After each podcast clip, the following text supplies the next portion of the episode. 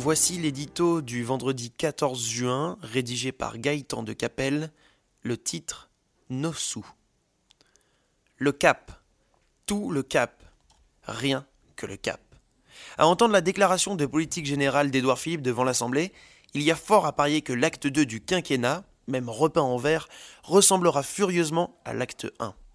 Tant mieux pour la stratégie économique fondée enfin sur la revalorisation du travail et la compétitivité des entreprises. Si beaucoup reste à faire pour tailler dans les charges et la réglementation, les derniers chiffres de l'emploi, de l'investissement ou de l'attractivité française témoignent de son efficacité. Concernant la gestion des comptes publics, en revanche, la constance semble hélas aussi de mise.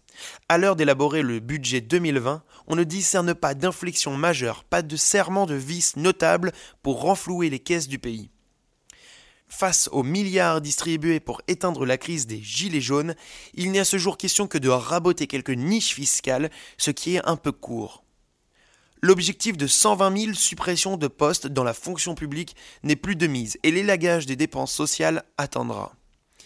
Les réformes des retraites et de l'assurance chômage, jure-t-on, produiront des économies. Attendons de voir. Jusqu'ici, les promesses ont rarement été tenues avec les conséquences que l'on sait. 50 ans de déficit consécutif, une dette galopante et les bonnets d'âne du pays le plus mal géré d'Europe. Ce laxisme nouveau d'incessantes remontrances à Bruxelles est, plus ennuyeux, une inquiétante perte de crédit chez nos voisins. Une politique économique responsable, a résumé le Premier ministre en une formule limpide, consiste à respecter le réel pour maîtriser son destin.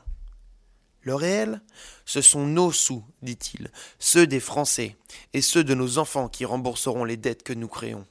Respectez le réel. Sage principe qui n'a toujours pas été mis en application. Pour l'heure, la France dépense toujours beaucoup, beaucoup trop de sous.